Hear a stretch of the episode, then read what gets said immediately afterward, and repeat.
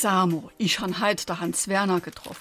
Der war vielleicht immer komisch. Jo, was war dann? Ey, der wusst bald nimmer, wo er noch hingucken soll, nur damit er mir nicht guten Dach sein muss. Der hat sie doch nimmer all. Ey, der hat bestimmt noch die Flemmweh, der sagt doch mit dem zweiten Vorsitz vom Gesangsverein. Ach so, das kann Sinn. Ich glaub, der spielt auch einfach gerne die beleidigt Leverwurst. SR3. Warum wir so reden. Wie man schwätze. Lange Zeit gingen die Menschen davon aus, dass Gefühle, vor allem aber der Zorn, ihren Sitz in der Leber hätten. In Schillers Räubern heißt es, jetzt hat er einen Eid geschworen, dass es uns eiskalt über die Leber lief.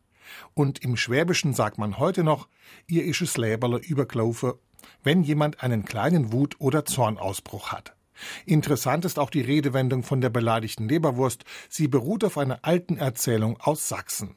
Darin geht es um eine Leberwurst, die im kochenden Wasser eines Kessels vor Wut platzt, weil der Metzger alle anderen Würste vor ihr herausnimmt. Und weil die Leberwurst allein im Wurstkessel zurückbleiben soll, ist sie beleidigt.